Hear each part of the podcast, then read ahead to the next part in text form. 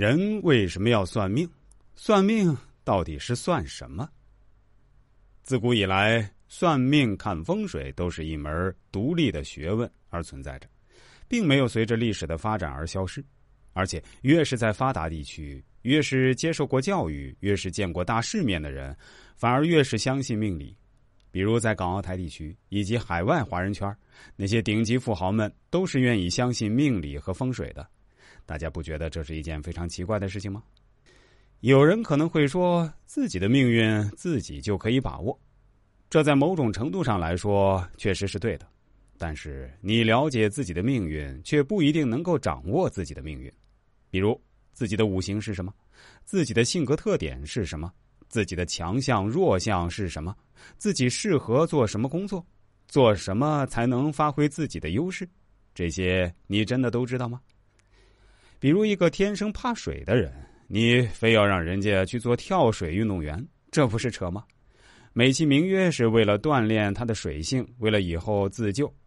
天生怕水的人，只要少去河边、海边玩耍，一般是不会有事儿的。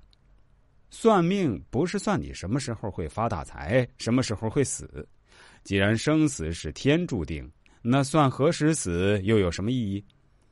算命主要算自己是否适合目前所从事的工作，算事情成败，算婚姻和对方是否能成，算在哪里发展比较好等一系列事情。